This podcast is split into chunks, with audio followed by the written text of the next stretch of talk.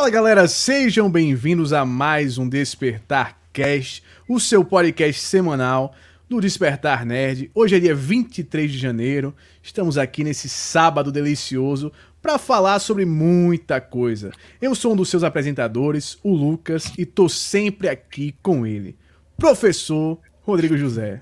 Fala Rodrigo, tudo tranquilo? Fala galera, boa noite, tudo bem com vocês? Espero que estejam todos bem. E hoje vamos falar de mais nerdice, né, Lucas? Muita coisa para falar, muita coisa variada para falar, coisas interessantes, polêmicas, como sempre, né? É difícil passar uma semana sem polêmicas na cultura pop, mas vai ter muita coisa interessante que a gente vai conversar hoje.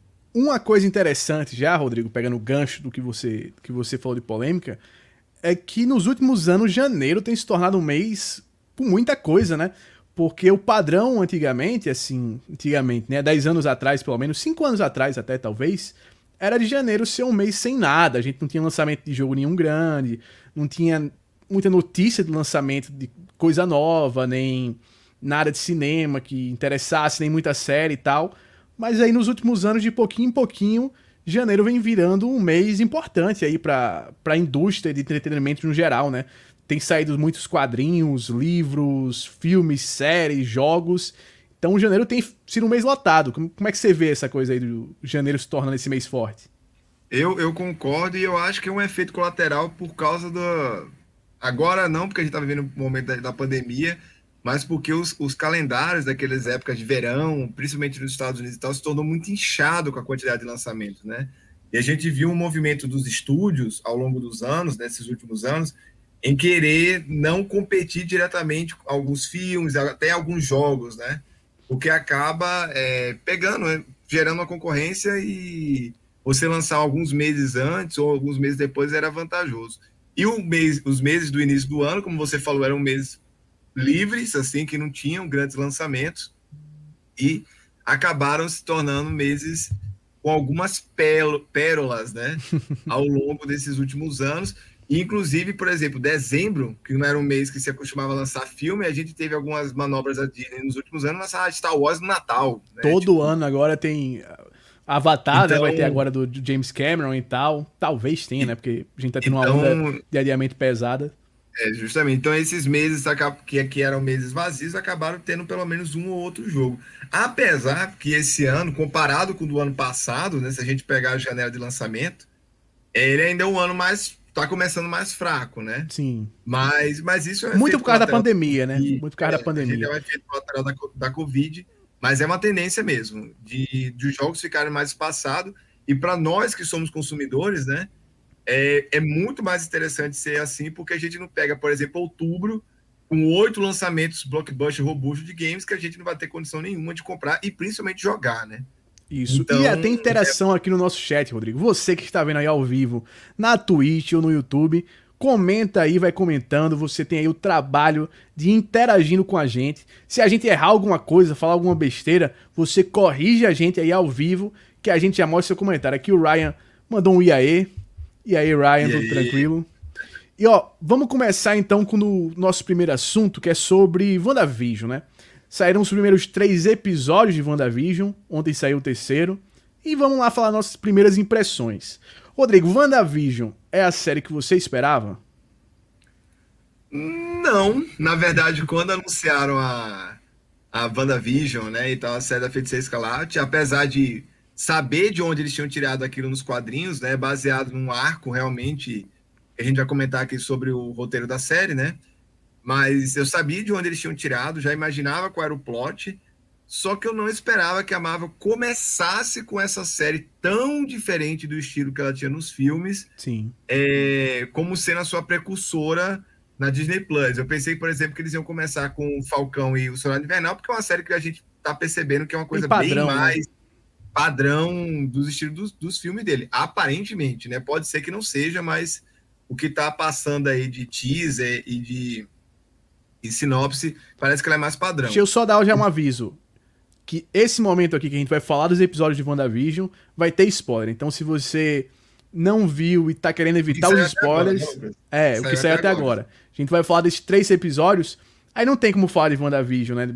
Da série, comentar esses, esses episódios, sem dar spoiler de alguns detalhes que são muito importantes para entender a trama e até para criar as nossas teorias de para onde tá indo essa série, né? Então, vamos lá. Então, eu não esperava que ela saísse é, no início, mas a gente já tinha movimentações da Disney, né, no caso da Marvel, a fazer coisas diferentes, principalmente com os anúncios. Quando a Sim. gente viu os anúncios das séries, que a gente viu Loki, o próprio WandaVision, a gente já percebeu que eles iam seguir por uma estrutura de fórmula diferente. Até e... uma coisa, é, você falou do Loki, a minha impressão do trailer do Loki é que ele ia ser uma coisa muito mais parecida com que, do, o que WandaVision tá sendo. Eu achei que o Loki ia ser muito mais esse negócio que tem muita influência do Twin Peaks e tal, aquela coisa meio estranha. Total Twin Peaks. Total, assim. Aí. É, não, mas a, a, capaz de ele ser também. Eu acho que o, o Loki também vai ser uma série muito fora da casinha, sabe, Lucas? É, pelo menos é o que tá parecendo ser. E, e o WandaVision, né? Já começando direto no episódio, a gente teve dois episódios saindo na semana passada, né? No, se eu não me engano, foi dia. Deixa eu ver a semana passada, deixa eu ver aqui, para dar a informação correta. dia 15, né? Que saiu os dois episódios. Eu não tinha entendido que eles tinham colocado dois de uma vez, porque o Mandaloriano acho que teve um por vez, né? Quando ele teve essa, esse lançamento foi um por vez. Sim. Só que fez sentido quando saiu o terceiro, porque eles fecharam uma década de representação da, das séries televisivas, né? Porque, para quem não assistiu ainda, o WandaVision ele tá pegando como referência algumas séries de comédia, né? Sitcoms, né, Lucas? Sim, e até uma coisa assim. É, sitcom é um negócio que eu sou viciado. Todas essas que eles que eles estão referenciando são séries que eu já vi. Se eu não vi toda, eu vi quase toda. Porque tem umas que são muito longas, como por exemplo, é, Gene é um Gênio, é uma série que eles estão referenciando direto. No segundo episódio eles referenciaram muito, assim, principalmente nas animações. E Gene é um Gênio é gigante, não dá pra. não deu pra terminar ainda não. Aí teve também, tem uma que tá sendo muito referenciada, que até a, a base da série é ela, que é o Dick Van, Dick Van Dyke Show, que é justamente sobre um cara que ele tá produzindo um show e tal, e tem muito essa, essa metalinguagem de fazer TV na TV, né, e tal.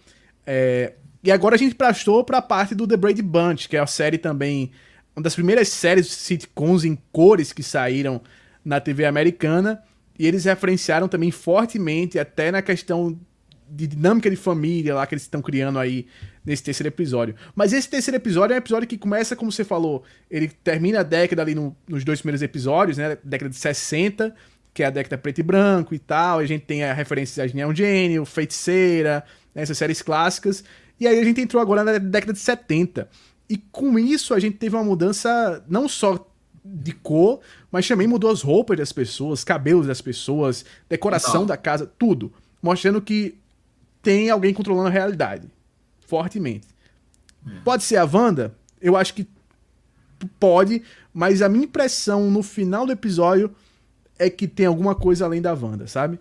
A minha impressão Não, que tem. ficou é que tem assim, e até pegando dos quadrinhos, pode ser que a gente veja a introdução do Mephisto.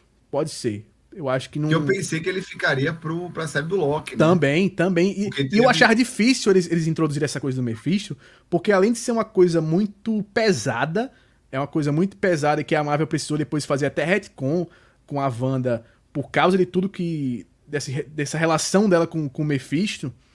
É, é uma coisa que era muito obscuro do, do universo Marvel para eles trazerem agora, né?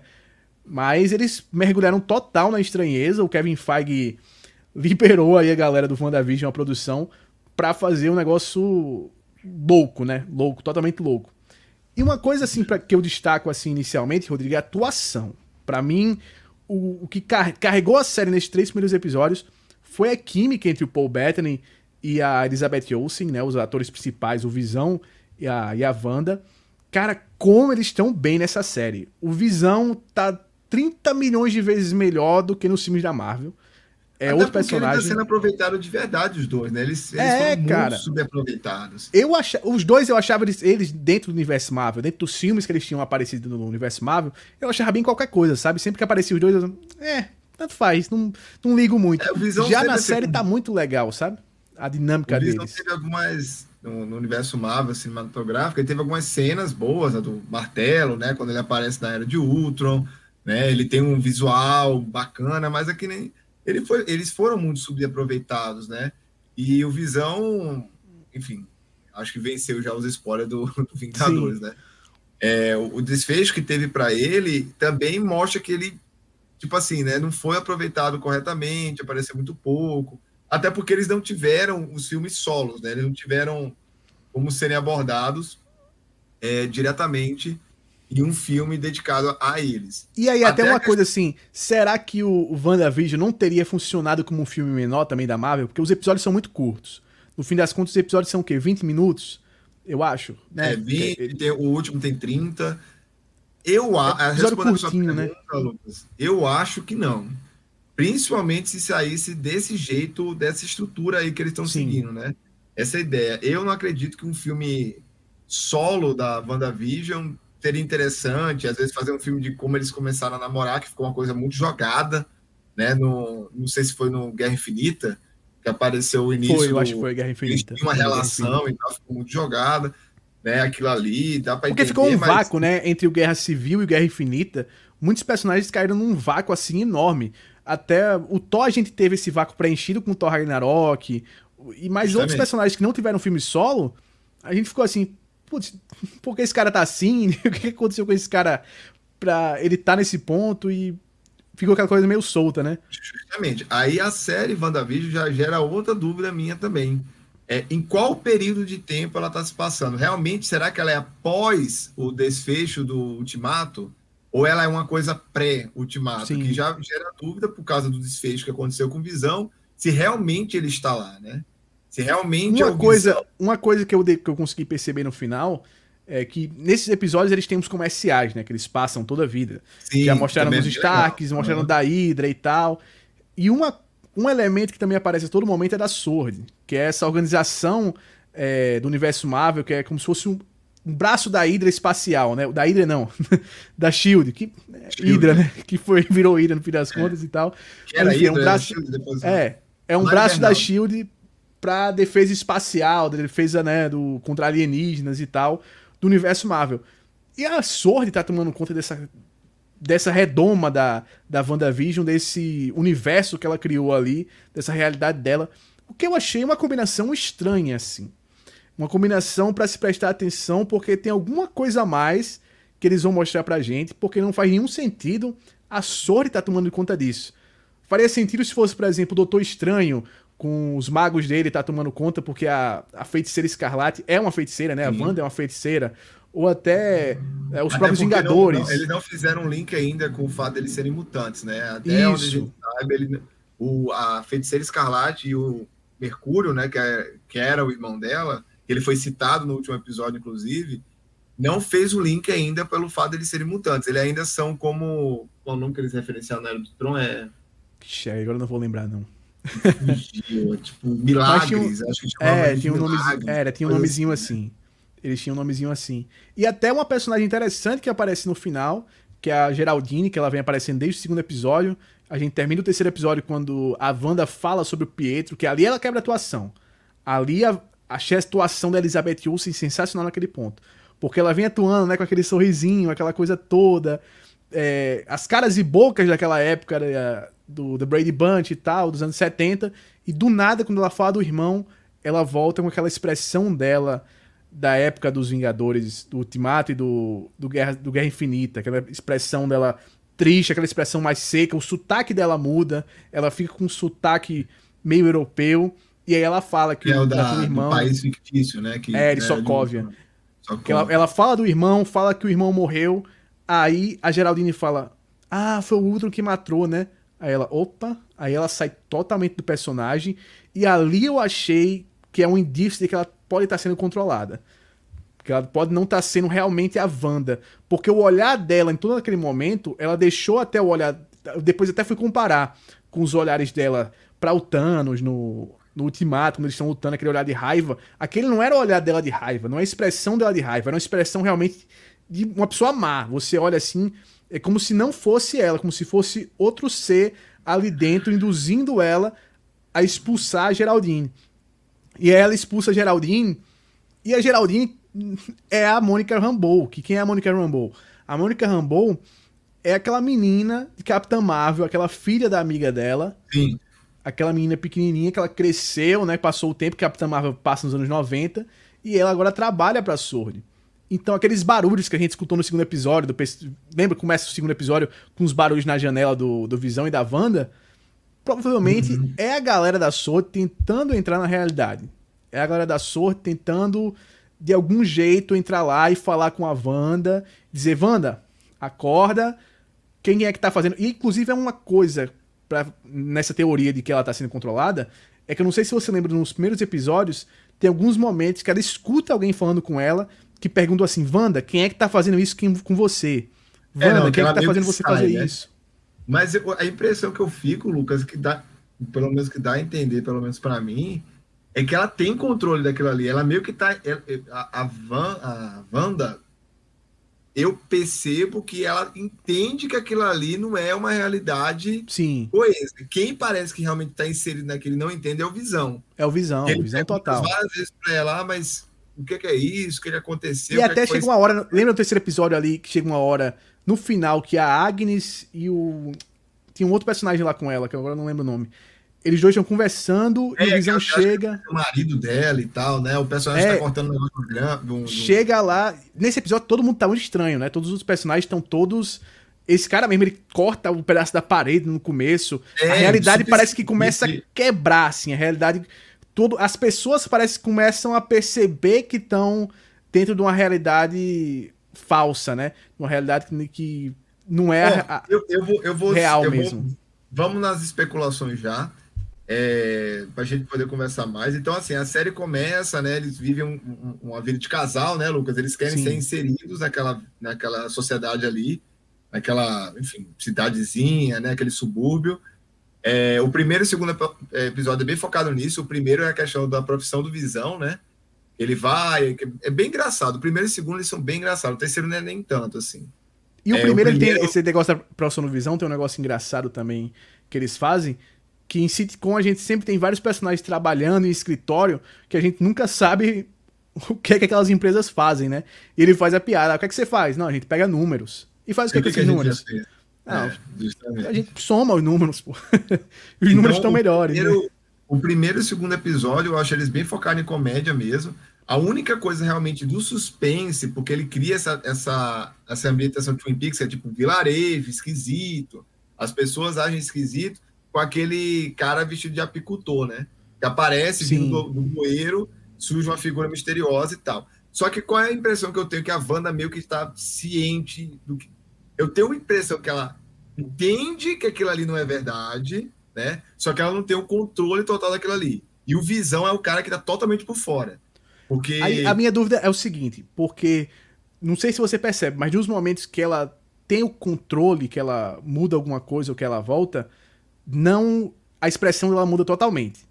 Por exemplo, no primeiro episódio, quando tá é. tá o casal, os Hart lá, que eles estão jantando, quando o cara começa a quase morrer ali engasgado, ela tá ali olhando normal e do nada ela quebra a quarta parede. Mas ela não quebra a quarta parede pra gente.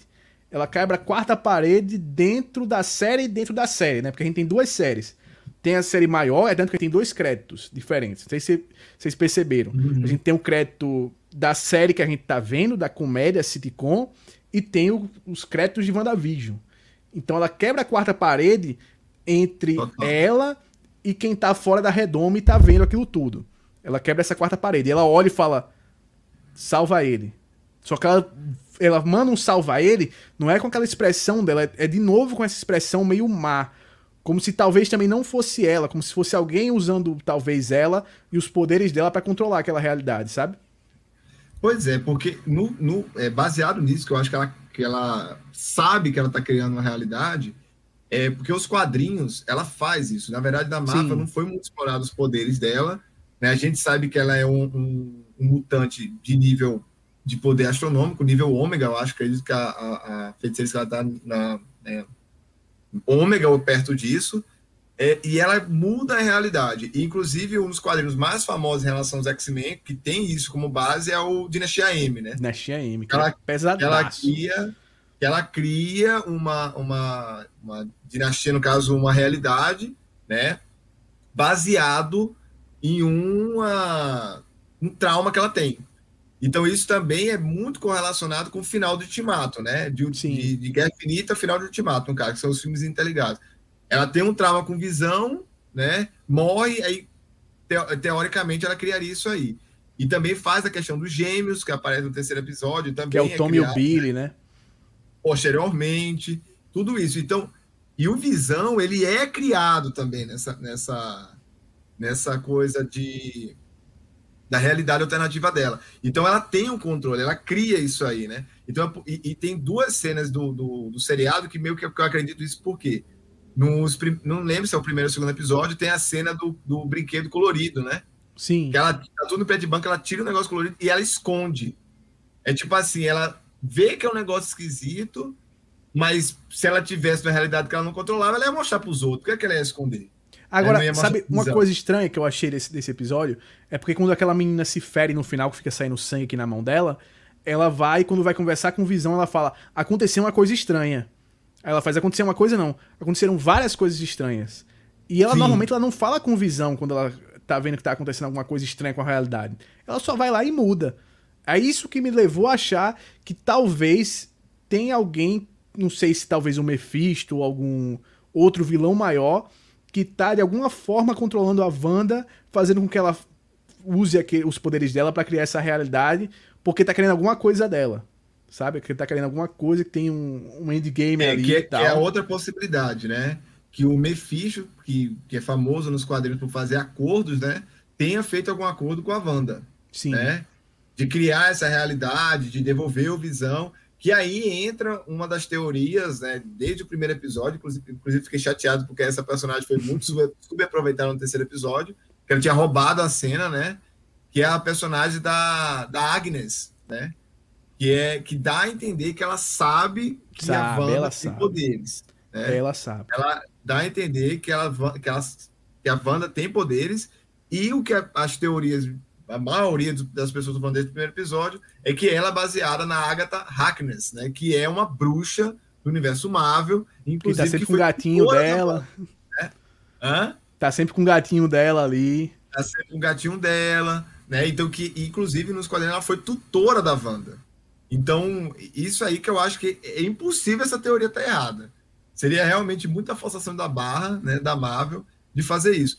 Mas, assim, eu tô gostando da série, eu tô achando que tá criando um suspense bem Twin Peaks. Não, e é assim, uma série que eu acho que só funciona saindo episódio semanal. Eu acho que se ela saísse tudo de uma vez, a gente Total. não teria essa especulação, a gente não teria essa coisa de, meu Deus, o que é que vai acontecer?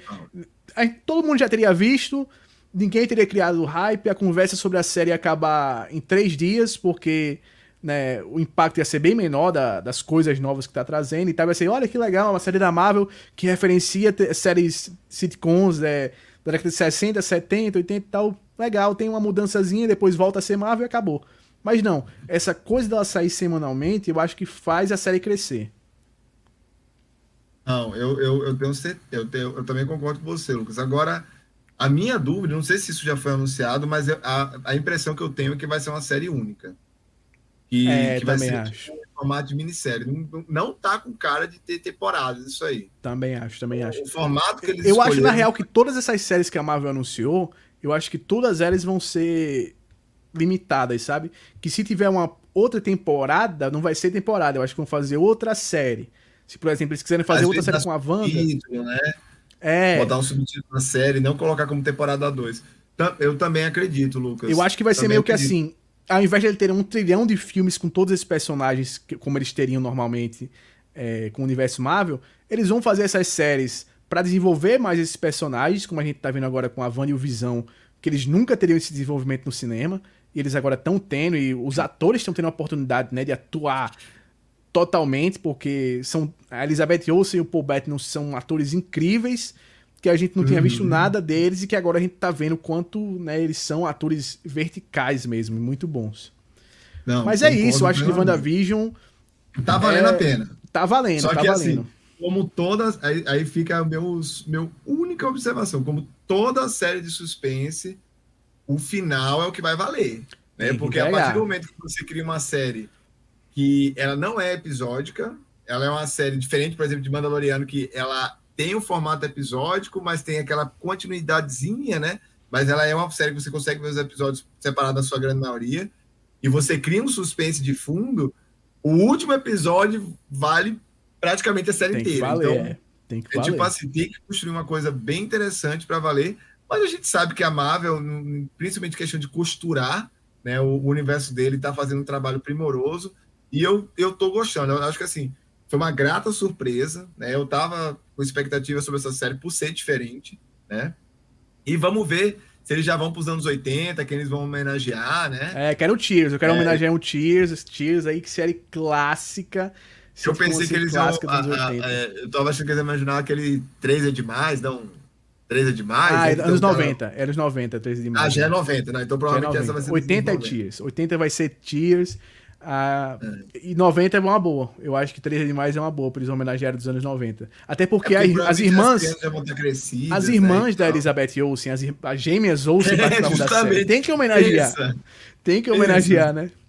Que elas É, eram as, as irmãs famosas e tal, e talentosas. A Elizabeth Olsen era sempre, né? Não, tem aquela terceira virou, irmã né? ali. O jogo virou. Foram fazer roupa e a outra ficou atuando, que elas viraram Pois estilista, é. né?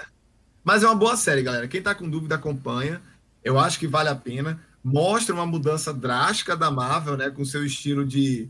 de é, dar E continuidade. eu acho assim mais interessante eles terem começado com essa série do que, por exemplo, ter começado com o Viúva Negra que eles queriam começar. Eu acho que esse daqui leva muito mais à frente o universo Marvel do que Viúva Negra. A minha impressão é que Que Viúva Negra não sabe o que vão fazer com Viúva Negra. É, né? Pro mas cinema, a minha impressão com Viúva Negra é que eles vão introduzir. Podem introduzir algumas coisas que vão ser importantes lá na frente do universo Marvel, mas vai ser muito mais um fechamento pra personagem e pra Também. Scarlett Johansson do que algo que leva realmente a trama à frente, como a gente tá vendo no É, WandaVision. na verdade, é em busca do mercado que a Mulher Maravilha abriu, né? Tipo Sim, assim, sim. é, a Marvel fazendo uma coisa que eles poderiam ter começado em- antes da DC. A DC arriscou mais, inclusive, do que a Marvel, né? apesar da personagem ser mais famosa, inde- independente do que a Viúva Negra fez com os Vingadores. Sim. Mas aí a Marvel quis pegar esse, esse mercado aí, né? Teve a Capitã Marvel, só que, pô, a Viúva Negra tava primeiro, e por que, a gente não usou primeiro a Viúva Negra e já É. apostou na Capitã Marvel? Então, e também fazer o encerramento por causa do final também trágico da Viúva. Pois é. Mas é uma série legal, galera. Acompanhe. E, a e eu fico com expectativas boas para essas séries que estão sendo produzidas, principalmente do Cavaleiro da Lua. Cavaleiro da Lua, cara, com Oscar Isaac que tá em tudo, né? Mas vamos pra jogo, vamos falar de jogo que essa semana saiu um dos primeiros grandes jogos aí de 2021, que foi o Hitman. Hitman 3 tá aqui entre nós. E foi o que a gente esperava, né? Ele foi um dos jogos que eu escolhi, botei na minha lista de, de jogos pra lá na nossa brincadeira. E Hum. me dei bem porque é um jogo já que saiu com nota alta e saiu quase que você ganhou os 10 pontos. Quase que por 5 votos que a galera deu, você não ganhou os pontos extras. Que ele ficou com 86 na, na média de todas as, as críticas. Cara, Mas, mas peraí, tá, mas é do Metacritic que você tá vendo, Lucas? Que ele já tá com 88. não, 88 ele pra PC. Ele pra PC e pra Xbox. É o seguinte, Ah, porque Tá. pra- a nota mesmo você olha no OpenCritic. Que o OpenCritic eles fazem, pegam todas essas notas que estão no Metacritic, aí junta, junta né? Tudo e faz a média, sabe? Que a gente tem a nota dele verdadeira. Ó, mas no momento você tá ganhando ponto, hein? Você tá ganhando 10. Subiu aqui, ó. Subiu pra 87. Acabou de Eu, subir. eu, votei, eu votei em quanto nesse? Eu vou até pegar minha listinha. 88. Você votou 88. Ele tá com E 87. você votou? 85. Ele tá com 87 Ah, agora. Bom, tá com assim. 10 pontos aí. Ganhou uns 10 extra. É, mas a gente vai ter que esperar um pouquinho, galera, pra ver isso aí, porque vai entrar nota ainda, É. né? tá com 95 críticas, talvez chegue a cento e pouco e tal. Hum. Agora, cara, eu me impressionei com quão alto foi essas notas e quão elo tanto elogiaram esse jogo e como realmente eu tava vendo né, alguns vídeos dele, gameplay e tal, como eles arriscaram em fazer coisa diferente nesse, nesse Hitman 3. Porque o Hitman 1 que eles deram na, na PS Plus, não sei se tu chegou a jogar, ele é bem feijão com arroz. Ele faz aquela coisa toda de reintroduzir a série, reintroduzir as mecânicas, é divertido e tal. Mas eu acho que ele em muitos momentos segura muito a mão do jogador, sabe? Dizendo, ó, faça isso daqui, ó, o caminho é esse. Eu joguei E as primeiras missões porque ele era episódico, né? é. E Hitman nunca foi sobre isso. Hitman nunca foi esse tipo de jogo que segura sua mão e vai levando você por algo até meio linear e tal. E o primeiro jogo eu eu senti que fazia muito isso. Tentava levar o jogador a, a, a seguir um, um certo caminho.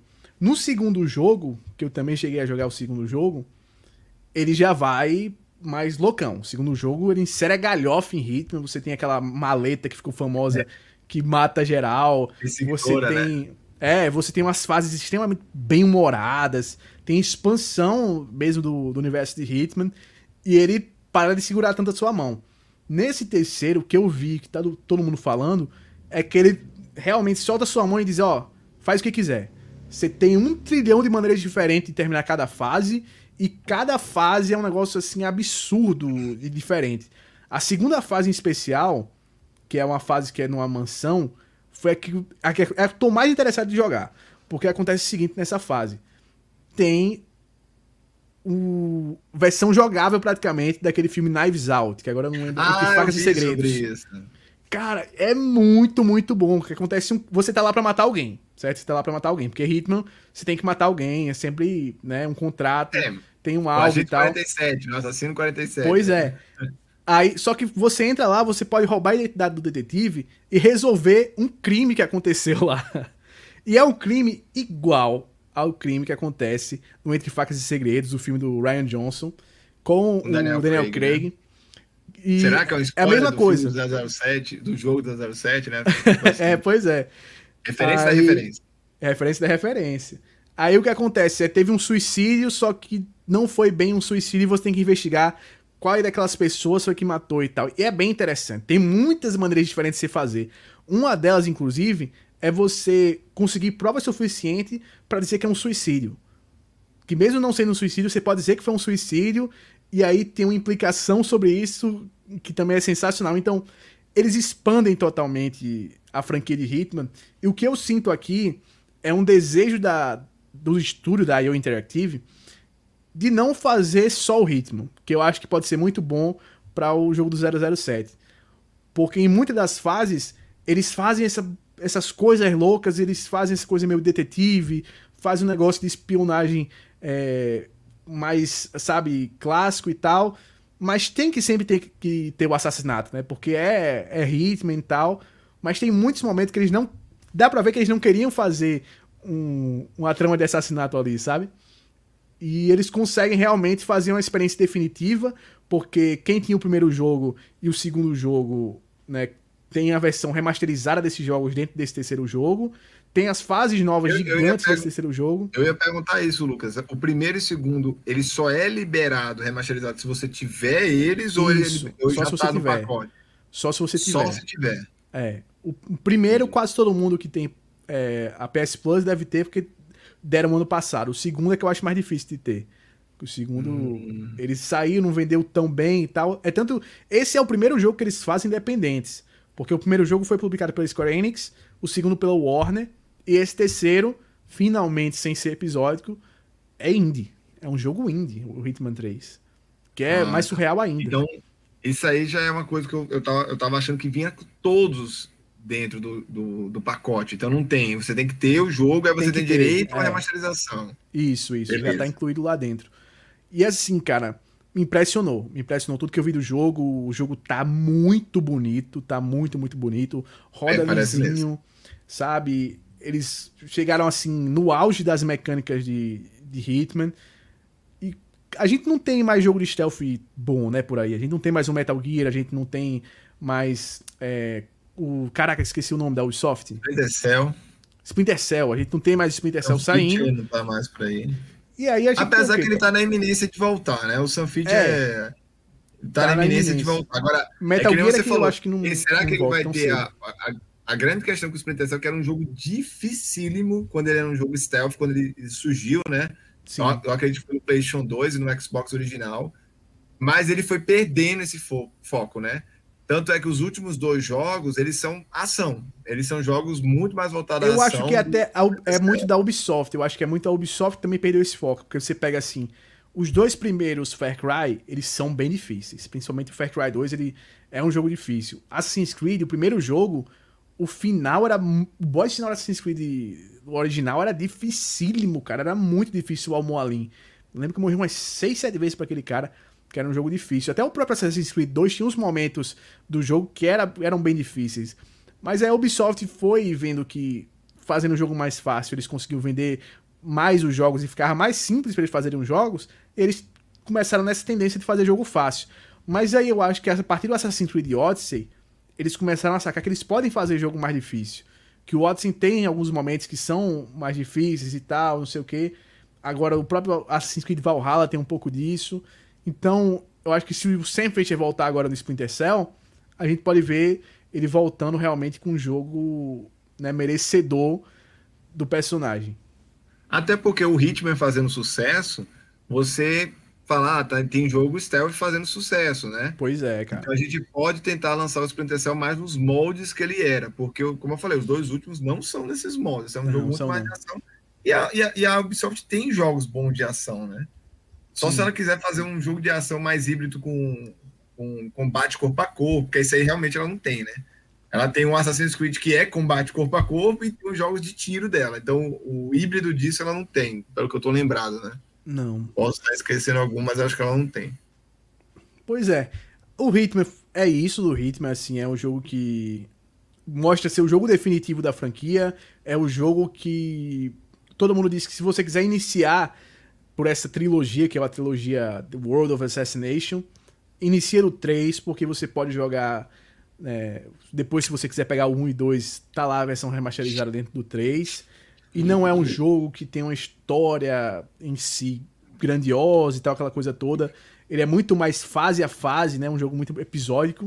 Eu então, vi que na então, última fase ele é mais linear, né, Lucas? Ele é, tem um desfecho de uma história na última ele, fase. Ele, terceiro, ele fecha né? a trilogia, ele, fecha, ele termina fechando a trilogia, mas todo mundo que jogou disse que, assim, ninguém se importava muito com essa história grande que tá ali por é, trás de. Ele, na verdade, ele era como se fosse um jogo de espionagem arcade, né? Se você é. jogava cada fase, gostava da fase, rejogava a fase, ele tinha um aspecto muito arcade, né?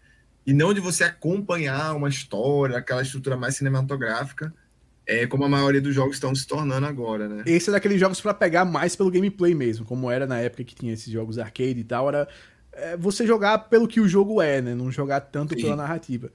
Porque a gente tem, inclusive, tem é, na parte acadêmica de, de jogos, você tem duas correntes de, de, classificação de jogos. Tem uma corrente que gosta de, de classificar os jogos como sendo toda a narrativa interativa, então toda história que você tem que você pode interagir, eles classificam como jogos. Já tem uma outra corrente que só classifica como jogo toda interação lúdica que você tem. Então, se você tem uma interação lúdica, você tem um jogo. Então eu acho que o Hitman ele vai muito mais para esse lado lúdico do que o lado de história, né? no lado de narrativa. Sim. Então vamos para o nosso.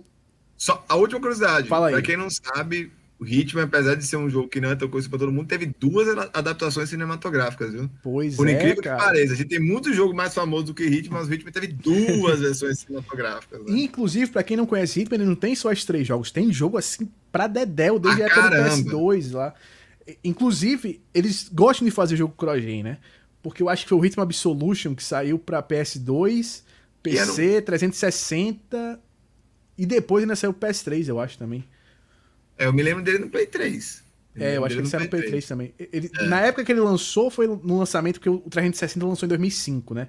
Ele lançou um ano antes do Play 3. O Play 3 lançou só em 2006.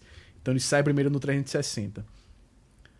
E aí, Rodrigo, vem para o nosso terceiro assunto de hoje, que é Resident Evil Village. A gente hum. já jogou a demo.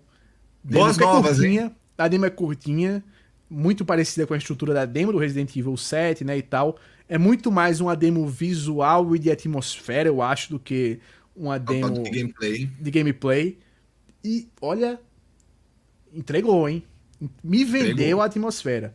Fala aí pra gente as suas impressões, você que fez a live aqui no canal. Inclusive, eu ia falar isso, né? Tem uma live aí gravadinha para quem quiser acompanhar a demo inteira, sem corte nenhum, né? É, com 20 e poucos minutos, na verdade, até me assustei em algumas, algumas horas. Mas, é, como o Lucas falou, me vendeu a atmosfera, né? Resident Evil, na verdade, agora ficou com dois braços, né? E a gente não sabe como que a Capcom vai seguir com essas duas vertentes, que a gente tem os jogos de tiro terceira pessoa, né? Na verdade, o Survival Horror de terceira pessoa, que ele está focando nos remaster. Inclusive, já tem a especulação que o 4 já está realmente em produção é, do o 4, a, a, a, expectativa do 4 é que ele se lance em 2023. Ele vai demorar um pouco mais, porque o estúdio que eu acho que é M2, o nome do estúdio que era responsável, que foi o mesmo que foi responsável pelo Resident Evil 3, ele vai ter uma participação menor do que ele ia ter. Porque a recepção do Resident Evil 3 não foi tão boa. É, a galera eles, achou que. Eu vi que eles rebutaram em, em pequena escala, né? Ele não foi sim. totalmente rebutado o jogo, mas ele, como foi o Metroid, por exemplo, sim, foi feito. Sim. Foi recomeçado do zero, mas ele foi refeito em um é, pequeno pedaço.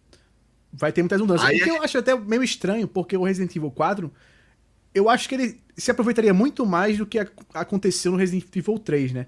Que o 3 ele, acabou que ele virou um jogo muito de ação. Do, e o 4 é, é um jogo mais de ação. O 4 né? é um jogo de ação, cara. Deixa os caras que fizeram o jogo de ação. Porque o, o 3 como jogo de ação é muito bom. As mecânicas é, verdade, dele 3, são boas. Com ele, não é um jogo de ação, porque ele é um jogo muito curto, né? Curto, Eles isso. curtaram muito a história do jogo. Tem faltas partes do 3. É, né? exatamente. Meio. Mas o gameplay em si funcionou, funciona é, bem, não, é preciso sim, e tal. É, eles queriam que fosse um pouco menos impreciso para ter aquela coisa do original, como tem no 2, né, o Resident Evil 2. Ele continua com aquele charme do original, ele tem um gameplay adaptado, mas ele tem ainda aquele charme todo do Resident Evil 2, né, do, da época do Play 1. Mas eu acho que dava pra ter continuado no Resident Evil 4 com, com essa galera trabalhando a, ah, a pesado. Eu achei muito estranho essa, essa mudança, porque é um jogo de ação, né?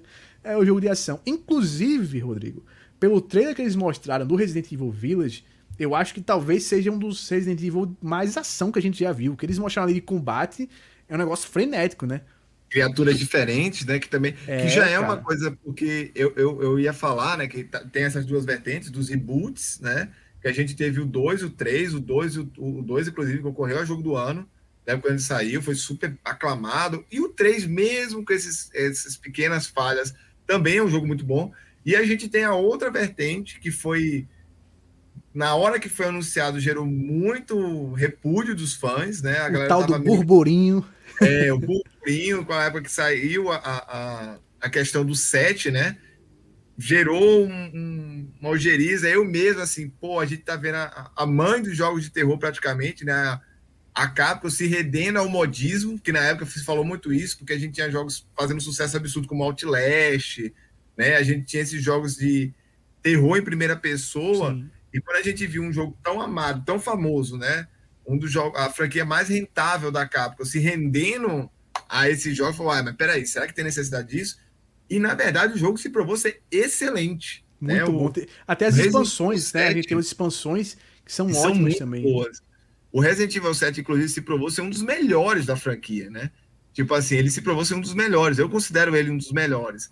Então a gente tem duas frentes com Resident Evil. Acaba e assim, querendo ou não, né, Rodrigo? Ele traz muita mais coisa do Resident Evil clássico do que o Resident Evil 6. Muito mais, do primeiro. O Resident né? Evil 6, primeiro. é, o Resident muito Evil mais. 6 é um negócio muito mais ação e meio estranho. Eu acho muito estranha a estrutura do Resident Evil 3. As escolhas que eles tomaram ali de, de game design eu acho bem questionáveis.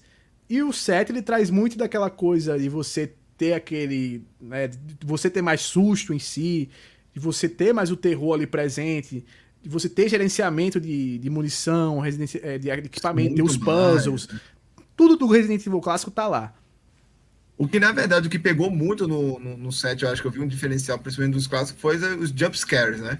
Que o jump, Nossa, ele é. tem muito jump scare, muito. que já era mais desses jogos, o alto. Principalmente a primeira tal, parte, ele, a primeira parte do jogo é, é jump scare puro. É muito jump scare, só que ele tem cenas icônicas, vilões excelentes. Então a Capcom tem as duas frentes. Então ela decidiu, pelo que a gente tá vendo, né? Dar sequência numérica com esses Resident Evil em primeira pessoa e fazer os reboots, né? Com a nova roupagem, a do 2, do 3. O primeiro. Agora, uma coisa engraçada. Uma coisa engraçada é que o Resident Evil sempre foi uma franquia personagens icônicos, né? A gente tem Jill, Chris, né? Essa Leon, são todos personagens que viraram personagens muito icônicos dos videogames. E agora a gente tá seguindo um personagem que eu acho que nunca vi um personagem tão esquecível, que é o Ethan Winters.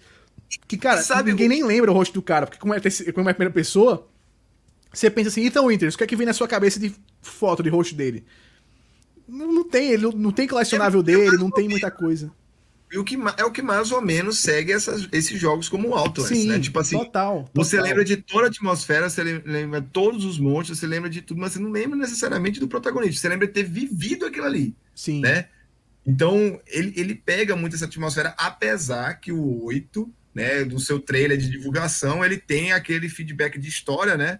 Da, do, do romance do Iter, né? A, a esposa dele tem a, a, a, coisa que deixou os fãs muito ariçados. Que é o Chris sequestrando a filha é que, dele. Que, que, é o Chris ali, né? O que é que se tornou o Chris. Então, a, a Capcom, no meu ponto de vista, ela tá sendo muito certeira o que ela tá fazendo com a franquia no, do Resident Evil nos games, apesar que a gente teve esse anúncio aí do multiplayer, que a gente não sabe o que esperar disso. Ah, todo ano, é, parece que a, a coisa mais certa que tem é que o sol vai nascer amanhã e que a Capcom vai tentar fazer um multiplayer de Resident Evil, né? Porque é incrível como a Capcom não desiste dessa coisa de fazer multiplayer Nossa, de Resident desde Evil. O, acho que desde o daquele Gun Survival, aí depois acho que o. Zero, né? O Zero também é, o Zero era multiplayer. O Zero, né? Aí tem o Era. Operation Raccoon City, tem, nossa, esses Saiu tanto jogo Umbrella Corps também teve. É, tem muito joguinho tem assim. uns aí que são E se- eu acho que se a gente pegar todos, a média é lá no chão. É tudo jogo de ruim pra horrível, né? Aí a, a grande questão do 8, né? A atmosfera que você falou, ela pega muito do 7, só que ela joga num cenário europeu diferente, que já vem a vibe do 4. A vibe Sim. do 4 vem muito pesada, porque o 4 ele tem esse aspecto europeu, né? E o sétimo, que nem o Lucas estava falando, ele pega muito o primeiro, porque ele é, a base, é, ele é todo em uma ca- casa, né? Como o primeiro é. Né? E o, o, o oitavo ele vai abrir como o 4 abriu para tipo que uma a gente não sabe se é uma cidade É um uma vila. vilarejo, né? Um Provavelmente vai ser um vilarejo que é o nome do jogo, né? Como os, o 4 mais ou menos ficou num vilarejo lá e tal. E sabe uma coisa também que me lembra muito, assim, principalmente o gameplay que a gente viu ontem nos trailers, ele me lembrou muito, muito mesmo, assim, aquela coisa do Bloodborne. De ter um, um combate mais frenético e tal, e ter essas criaturas se movendo muito rapidamente, porque uma coisa que o Resident Evil era muito. tinha muito na identidade dele é que a maioria das criaturas era aquela coisa lenta, né? Os zumbis e tal. Até os monstros mesmo, eles eram mais. Até o 4 a gente tem os, os monstros, eles estão, no geral, um pouco mais lentos. E no trailer mostrou os bichão vindo frenético pra cima do cara, batendo com velocidade e introduzindo agora uma mecânica que você precisa se defender, levantar a guarda, porque senão você morre rápido. Que eu acho que eles beberam muito da fonte do Bloodborne nesse, nesse, aspecto, sabe? Dessa atmosfera que deu muito certo no Bloodborne, é mais gótica. Porque se você vai pegar a Total. Europa assim, você vai ter que pegar uma coisa mais gótica. Então acho que a gente vai ter muito essa mistura dessa coisa do Resident Evil 4, do Resident Evil original, que a a demo deixou pra gente um gostinho muito grande ali da, da mansão e tal, aquele castelo. Tem uma vibe muito grande do, do Resident Evil 1. E alguns elementos de combate, assim, inspirados no Bloodborne, eu acho. Na verdade, a Capcom tá com muita vantagem em relação ao 8 do que foi o 7, porque a gente já tem a certeza que a, a primeira pessoa vai funcionar. Tipo assim, Sim. o, era a dúvida do 7. A gente já sabe que vai funcionar. E os fãs estão curiosos com o desenrolar da história. Então eu acho que esse jogo provavelmente vai ser muito bom. É muito difícil a Capcom Nossa, errar muito nesse difícil. jogo. Não, e os personagens, difícil. todos os personagens que eles mostraram até agora são interessantes. As filhas lá da, da vampirona lá alta, a vampirona lá altona também é muito interessante. Nossa, já é aquele, um personagem. aquele velhão, o- aquele velho o que aparece. Napoleão do 4, né? Os personagens É. no- Aquele velho que aparece com segurando uma arma gigante lá também. Cara, é muito Hunter x Hunter aquele Como velho. tinha a família desestruturada do 7, né? É. E também os vilões foram ótimos. E, e eu, eu acho que a Capcom foi certeira com a demo, né? Por causa do 2 e do 3 serem os últimos. Tipo assim, ó, galera, também a gente tem essa parte da franquia Resident Evil que é desse jeito. Tipo, vamos relembrar, Sim. vamos entender como é a atmosfera, vamos entender que é um jogo mais, mais é, horror do que survival, necessariamente assim, né? E tal.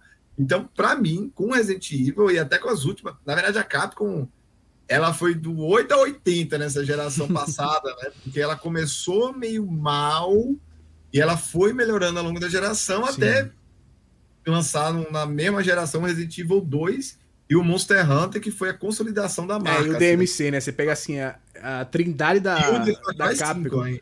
É É o. Devil May Cry, o Resident Evil e Monster Hunter. São hoje é... não, che- não chegou a ganhar GOT nenhum, mas todos concorreram. Então, tipo Nossa, assim, ela todos, tava todos.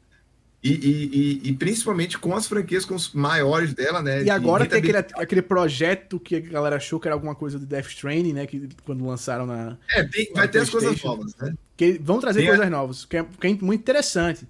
E eu quero ver como é que vai ser o próximo Street Fighter. Que foi horrível o É, começo do que Street foi o Fighter. ponto que foi principalmente como ela começou a geração, como eu falei, 8, né? Tipo, começou É. muito mal. Os, os primeiros jogos da Capcom, na geração passada, assim, prim- Street Fighter, principalmente, que veio desde o 3, assim, foi tentando melhorar, melhorar, melhorar e e não rendia. O Devil May Cry, o DMC do 3 também, que é um jogo bom, mas os fãs não acolheram. Foi um jogo que foi muito bom para introduzir a gente a Ninja Theory, né? Quem deve ter gostado foi a Microsoft. A Microsoft deve ter amado o DMC. Mas, mas eu, eu fiquei hypado. Já era um jogo que a gente, a gente queria pegar, né, Lucas? Mas o, o a demo falou assim: não, agora essa é certeza. Lembrando que a gente tem que falar de o principal anúncio para nós brasileiros é que vai ser o primeiro Resident Evil 8 dublado. Dublado, cara, dublado, muito então, bom. Agora é esperar que a Capcom faça um trabalho bom com a dublagem, como os jogos, por exemplo, principalmente da Ubisoft, que lança todos os jogos dublados, e a Sony e a Microsoft, tem melhorado de maneira gigante, né? A Microsoft, a Sony e a Ubisoft, que são os que eu me lembro agora de cabeça, que todo jogo sai dublado, tem melhorado de forma gritante quem, com a dublagem. Quem, para mim, perde muita chance de fazer coisa dublado boa é a Bandai. Porque a Bandai, cara, eles fazem jogo Já de anime direto. Anime, né? Tem, tem tudo assim, pronto. É como a Warner fez no Injustice. Injustice tem lá todos os dubladores originais do desenho clássico da Liga da Justiça. O trabalho da Warner também vale a pena citar. Bota os caras, bota os caras pra trabalhar e tal. Aí você chega, né, Dragon Ball sai no jogo à torta e à direita, e os caras não escalam o elenco que eles têm tão bom de Dragon Ball e tão icônico. Cavaleiros do Zodíaco, jogo saindo à torta e à direita, nada de escalar o elenco de Cavaleiros, né? Tem o Naruto, Naruto mesmo, né, que tem é, dublagem aí também é, mas a maior falha foi o Dragon Ball mesmo. Não, Dragon Ball é demais. o Kakarot, que é o. A, o jogo do Goku. Toda a né? história do Dragon Ball e você não botar dublado ali foi. Nossa, foi um tiro no pé. Foi um tiro no é pé. Pois é, outras novidades aqui pra gente acabar hoje, Rodrigo. São notícias ruins. A gente falou muita coisa boa, falou de WandaVision que a gente gostou, do Hitman que foi muito bom, do Resident Evil que deixou uma impressão ótima. Mas aí a gente teve essa semana adiamento a torta e à direita nos cinemas. E ó, quase que pega um filme que eu escolhi, hein? Quase que eu danço nessa. E era o que a gente tava imaginando que ia acontecer, né? Pois Esse é. efeito cascata aí da pandemia ainda vai durar um bom tempo, galera. A gente vai ver algumas coisas, principalmente o que não forem para streaming. Eu acho que as coisas da Warner, por exemplo, que já foram anunciadas por streaming, é muito difícil adiar. Por exemplo, é, Godzilla e é, Kong não, vai bater não, não vou adiar, né? eu acho que não adiam. Porque como eles estão indo pro streaming, então é muito difícil de agora. O que tava assim, segurando para cinema, é, vai ser difícil lançar agora. Não, é uma, uma bomba, é uma é, bola de neve, porque eu tava vendo um dos produtores do 007 falando que o filme só pode sair se for no cinema. Porque esse filme tá com. Porque o que acontece? Os estúdios eles pegam, às vezes, dinheiro emprestado com investidores, né, e tal, para fazer esses filmes. para fazer esses filmes. Daí você fica com aquela, aquela dívida. Você espera lançar aquele filme em data X e naquela data você espera a partir dali pagar os seus investidores e tal, e você espera arrecadar um certo valor no cinema. Se você não pode lançar esse filme no cinema, lascou.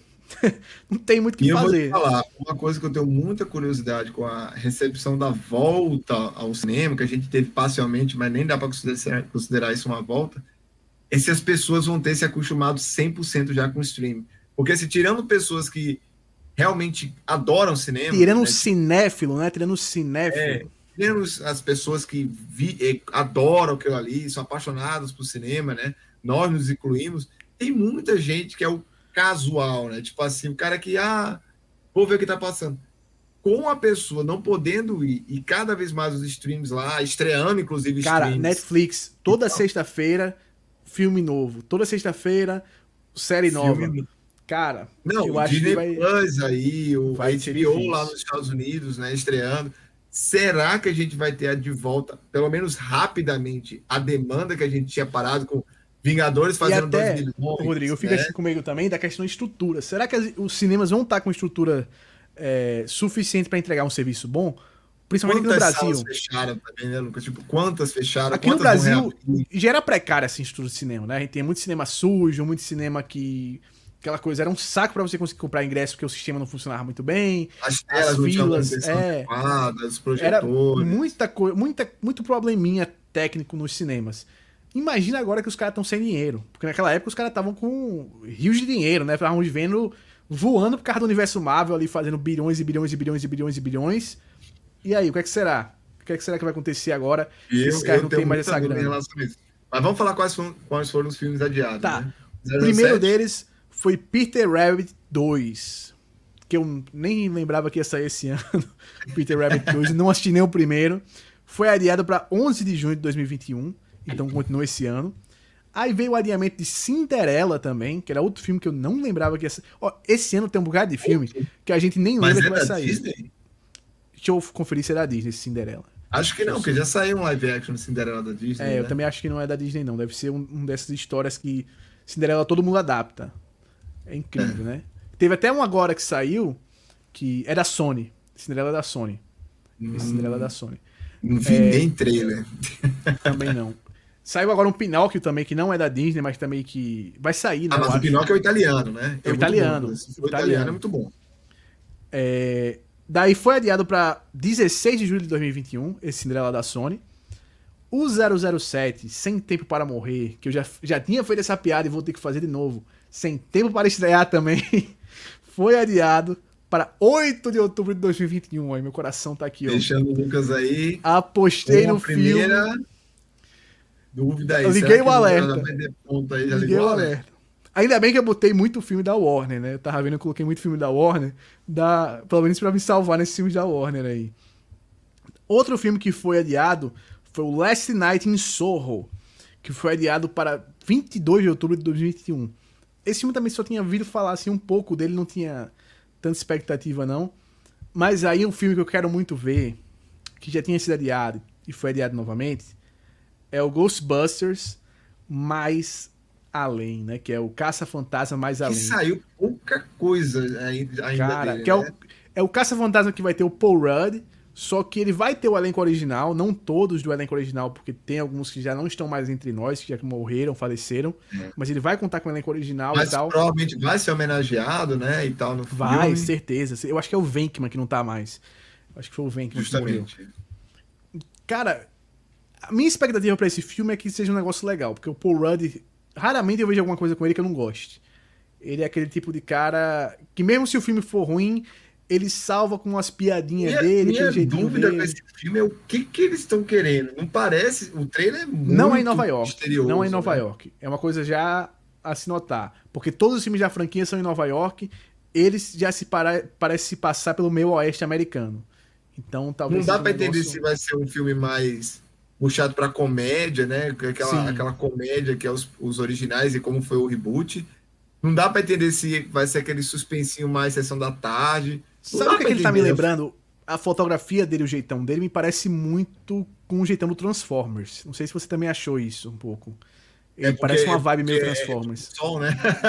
É, A fotografia porque tem muito pôr do sol, né? O, o primeiro, principalmente, tem muito pôr do muita sol. vibe Transformers de pôr do sol e LED, né? Pôr do sol e LED. É isso. Eu tô muito. Assim, eu quero ver, mas eu tô muito em dúvida do que esse filme vai ser. Sim. Tipo assim, o trailer é muito misterioso, não dá pra entender. Aí outro que foi adiado aí, o, o último dos adiamentos. Que esse, ainda bem que a gente não pegou ele, viu? É, porque aí ia, ia Uncharted. dar mal. Já. Uncharted do Tom Holland foi adiado pra 11 de fevereiro de 2022. Esse eu achei estranho o quão longe adiaram o filme. Porque terminou de gravar, terminou pré-produção, essa coisa toda. A Sony não tem nada grande aí saindo lá pra o finalzinho do ano até agora. A Sony tem um filme de super-herói aí que até agora a gente não É, sabe, que é o não tem- Deus, o Venom 2 e o Homem-Aranha. É isso. Isso né? é que eu acho que fica. Porque assim, se eles estão adiando esse Uncharted pra 2022, é porque eles pretendem lançar Homem-Aranha e o Venom no final do ano. Porque eles não têm mais nada Mas o Morpheus já tá pronto. O Morpheus já vinha antes, não é possível. Eu acho que o Morpheus vem antes. Eu acho que o Morpheus vem O antes. Morpheus ele já eu tá, acho- é o que tava mais pronto. Eu acho que eles vão querer pro final do ano ter o Venom e o Homem-Aranha, sabe? Pra- eu acho que eles estão deixando essa. essa- pra gente essa conversar sobre esse de- adiamento, Lucas, eu vou levantar uma bola pra você pra gente discutir. Levanta. Você não acha que, por exemplo, um filme como Morpheus não tem hype mais nenhum, a galera nem lembra mais desse filme, o o trailer já tá sendo muito... Eu vou Será até que- mais além. Eu vou até além. Eu vou dizer pra você que o Morpheus nunca teve hype. eu nunca, senti mas tipo ninguém dando agora hype. ele tá totalmente Nossa, fora do radar. zero. Será Porque que ele, não que o que ele tinha, alguma coisa de hype que ele tinha, é por isso que eu tô achando que eles vão querer lançar o Venom antes. Porque o hype que ele tinha era por causa do Venom. Será? Não. Pois é, aí será gente. que compensaria investir em publicidade de novo pra esse filme? Porque a gente sabe que uma das coisas mais caras do cinema é a publicidade. Tipo assim, a publicidade que foi feita nesse filme foi perdida. Foi perdida já. Sabe o que eu acho que ele vai ser? Eu acho que esse Morpheus ele tem muita chance de ser o Novos Mutantes da Sony. De ser aquele Total. filme. Agora, mas o que, que eu ia levantar a bola para você? Será que, por exemplo, o que aconteceu, por exemplo, com Novos Mutantes, né? Ele, ele saiu na pandemia, o filme era ruim, né? Enfim, fracasso de, de, de bilheteria até pelo final dessa pandemia. Mas qual era a bola que eu ia levantar para vocês? Será que já não era para esses estúdios considerados venderem isso para o stream? Tipo assim, esse, principalmente esses filmes baratos. O Morfeu deve ter sido um filme barato. Tipo assim, cara, vamos lançar esse. Vamos fazer uma parceria com a, não só a Netflix, com, com a Disney Plus, né? É, eu vamos acho que talvez lançar... a Netflix nem queira alguns desses filmes mais, sabe? Porque o calendário dela já tá tão lotado, ela já tem tanto lançamento grande, que ela vai. Como a gente tem falado até em outro, em outro podcast, ela vai ficar pincelando o que ela vai querer. Ela vai dizer, não, esse negócio aqui é pequeno demais pra gente, sabe? Pra gente lançar agora. Não, eu concordo, mas tipo Agora assim, eu acho que a acho... Amazon vai querer. Eu acho que a Amazon, por exemplo, é uma coisa. Pois é, isso, isso já era para ter sido levado em consideração. Tipo, a gente falou isso ano passado, você lembra? Só que eu Sim. acho que hoje, de iniciando, já é muito evidente. Tem filme que acabou o hype. Tipo assim, acabou. Aí, por, por exemplo, um que não vai ser vendido, mas que para mim agora não tem mais sentido, que a gente comentou nesse filme aqui, ele sair em cinema, é o Viúva Negra. Nossa. É. O, o WandaVision já vai começar a, a, a provavelmente vai dar alguma coisa desse arco novo da Marvel. Aí você pega, lança pro cinema um filme que nem conversa mais com esse arco, provavelmente. Então, cara, joga ele no stream, tipo, joga no é, stream. Eu acho que o, o Viúva, ele deu muito azar em desse, dessa coisa dos adiamentos, né, da pandemia e tal. Que era um filme que eu acho que dava pra ter feito dinheiro, porque a galera ia estar tá sentindo falta de coisa da Marvel. Mas aí agora ele vai sair depois de ter saído, depois de sair um bolo de coisa da Marvel, né? Porque vai sair o WandaVision, depois vai sair o, o Falcão e o Soldado Invernal e tal. A galera já vai estar tá em outra vibe do universo Marvel. Oh, Já vai estar tá querendo ver o que vai, vai acontecer pra frente. Aí a gente vai ver esse filme que dá dois passos para trás? Não sei, não sei. Sabe quem eu acho que tem a grande chance de salvar o cinema, né? De ser o filme que vai vender ingresso e que a galera vai de novo assistir, porque vai trazer muita coisa nova, e até por causa do timing, talvez seja o timing perfeito, eu acho que vai findar sendo de novo nosso amigo James Cameron. Vai dar novamente sorte com Avatar. Talvez, de ganhar de talvez, novo talvez. dinheiro adodado, assim, um rodo de dinheiro por causa do timing. Porque o primeiro Avatar, ele só ganhou muito dinheiro porque era o único filme 3D de verdade que existia na época. Que a gente podia ver né, com, com aqueles óculos novos e tal, que não era aquela coisa mais experimental, que a gente tinha aqueles filmes tosquinho 3D que saíam na época. Ele foi o primeiro filme que introduziu esse 3D que a gente vê hoje em todos os filmes. Então todo mundo queria ver Avatar, porque era um evento você ver Avatar. Tinha gente que assistia 5, 6 vezes Avatar, porque queria ver, nossa, que Total, legal, não sei o quê. Era, era, era um negócio diferente. Era né? novidade. É, e aí, se ele, é o, ele provavelmente, eu acho que ele vai ser, se ele vai, é o primeiro filme que sai depois dessa, on, dessa segunda onda de pandemia, que ele deve sair em dezembro, eu acho que dezembro é que começa, né, a esperança é que em dezembro comece a, a voltar realmente as coisas perto de um pico novamente, eu acho que ele pode se beneficiar disso, sabe? De ser do Avatar Pode. 2 ser o grande Eu evento. Concordo com você. Além de que Pode ele tá ser. trazendo uns nomes absurdos, né? Kate Winslet vai estar no filme e tal. É, tem várias tecnologias novas de filmagem que o James Cameron vai introduzir no Avatar, até formato digital novo que ele tem. Ele vai trazer alguma coisa louca nova. Ele vai trazer algum negócio assim pra galera dizer, não, vamos assistir esse filme pra ver o que é que é. E aí a galera ver e gostar e achar que o filme realmente é uma coisa esplendorosa que, sei lá, ele traz um, novidades técnicas que impressionam tanto quanto o 3D impressionou na época, pode ser que seja salvação para as redes de cinema, né? O Avatar. Pode ser. Eu, eu, eu acho que vai ser por aí, Lucas. Eu concordo muito com você. Eu acho que o Avatar pode ser sim um grande diferencial.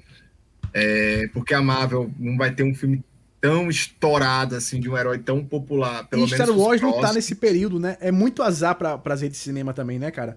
Porque a DC não tá, tá se reestruturando, tá tentando se reestruturar no cinema nesse momento ainda. Aí eu acho que o The Batman não vai sair agora, que era outro filme que Não. podia ser também para ajudar Com nesse negócio que eu acho que não sai agora. 2022. Com certeza. Não sai. E, e até mesmo se ele saísse, mesmo o Batman sendo esse personagem grandão, eu acho que o momento da DC não é bom o suficiente pra conseguir ser um negócio que salve o cinema, né? Se sair assim. Eu acho que ele é muito mais um negócio que pode voltar a trazer o interesse pra DC do que como foi o Batman Begins na época também que, que saiu. E talvez numa sequência, a sequência assim, ser aqueles filmes de, dois, de um bilhão e meio de bilheteria, sabe, essas coisas loucas, do que esse primeiro. E aí a gente não tem a Marvel com nenhum grande evento para acontecer. Star Wars flopou o último filme, foi um negócio assim horrível. Eles não vão voltar tão cedo com um negócio grande daqueles pro cinema, principalmente num momento desse. Eu acho que seria um tiro no pé voltar agora pro cinema Star Wars. Até porque a, a Disney Plus tá muito bem, né? É, não, não tem nenhuma grande franquia assim pra que você diga, não, vai sair esse filme aqui, todo mundo vai ter que ir pro cinema ver esse filme. Não, eu não vejo nenhuma franquia dessas assim. Não sei como é que você enxerga, mas eu não vejo nenhum nada saindo não, assim. Também, também não vejo nada. Eu concordo muito com você. Eu acho que o Avatar ele, ele pode gerar um hype gigantesco e às vezes gerar uma demanda grande para o cinema. E o, o, o, Batman, só que o Batman vem com essa, muitas essas incertezas. Talvez se ele sair com mais um trailer e, os, e for que nem o Cavaleiro das Trevas, que os críticos am, amarem, assim, colocarem em um patamar diferente, que foi o que aconteceu com o Coringa, né? O Coringa ele gerou uma demanda muito grande na estreia, mas todo o murmurinho, né? Fez com o filme barrasse um bilhão. Mas eu acho que foi muito questão de time. Você tá certo, tipo, a Marvel acabou de acabar uma fase esplendorosa no cinema. Tá, tá os filmes que estão para sair são filmes de reinício, literalmente. Então são filmes que não vão, tipo, cara, não vai gerar sabe, hype. Sabe qual é o momento da Marvel agora? A Marvel, ela tá naquela hora que acabou a festa, é de manhã cedo, tá uma galerinha ainda ali, sabe, e tal, mas ela já tá limpando as coisas e arrumando as coisas para a próxima festa. Esse é o momento da Marvel. Justamente. Que vai então, levar um tempo, né? É, a Marvel cara, vai... vai... ter que criar o hype novamente, né? Tipo, vai ter vai que criar um todo o hype. E, e tem que levar um tempo. Seria louco demais se eles, se eles já quisessem de ser assim, ah, não, final de 2021 tem um novos Vingadores, agora que a gente vai fazer, vem o um surfista prateado. Nunca que eles vão fazer um negócio desse. Até porque a gente sabe o que tá por vir, né? A gente tem confirmado Viúva ah, e Eterno. Agora sabe agora que eu pensei, quem pode ser essa franquia para levar muita gente pro cinema? Até mais que o Batman, por causa do, do timing do universo DC, o Homem-Aranha. Se o Homem-Aranha for Sim. esse filme todo que tá dizendo que é, é, trouxer o Tobey Maguire, trouxer o Andrew Garfield, trouxer né, o multiverso do Homem-Aranha e tudo mais aquilo. Aí, cara, eu acho que era aqueles filmes pra lotar cinema. Era aqueles filmes que podem voltar a lotar o cinema. Eu concordo, só que eu não acho que é um filme que tá muito no horizonte, não. É, também. Esse, é esse é o problema. Eles ainda estão gravando. e pós-produção desse tipo de filme demora muito. Ainda mais com geral em casa, vai demorar trilhões de anos para terminar. Mas eu acho que então por é hoje é só. Né? Por hoje é só. A gente fica por aqui. Muito obrigado a todos vocês que nos acompanharam, seja ao vivo, vocês que nos acompanharam ao vivo aqui como o Ryan, seja a galera que acompanhou aí pelo né, serviço de podcast ao redor do mundo. Muito obrigado aí. Se inscreva no nosso canal no YouTube, é, nos sigam no Instagram, sigam a gente na Twitch, que a gente também tá na Twitch. Sigam a gente também, se inscrevam no nosso podcast no Spotify, no, no iTunes, enfim. Segue a gente todo canto, que a gente tá sempre aí fazendo Segue nossas lá. lives. Tá sempre saindo novidade, sempre saindo coisa nova e a gente comentando tudo. E sempre saindo uns gameplayzinhos aqui e ali, né? Como foi do Resident Evil, sériezinha de FIFA e tal. A gente vai aos poucos também, quando tiver folgando mais o calendário, mais, né? Com gameplay e é, tal. Que... Vai sair também os grandes jogos ainda, né? É, o Lucas fez uma série muito legal do chefe lá do Demon Souls. A partir que for saindo mais jogos, né, Lucas? Principalmente Sim. os exclusivos, jogos que gerarem é, um interesse maior, a gente vai buscando e vai botando ou a gente está estudando fazer aquele gameplay mais comprido e dedicado, ou então pedaços, como você fez no Demon Souls, que foi muito Sim. legal também. Teve uma aceitação muito boa. Pois é, a gente fica por aqui. Valeu e até a próxima. Tchau!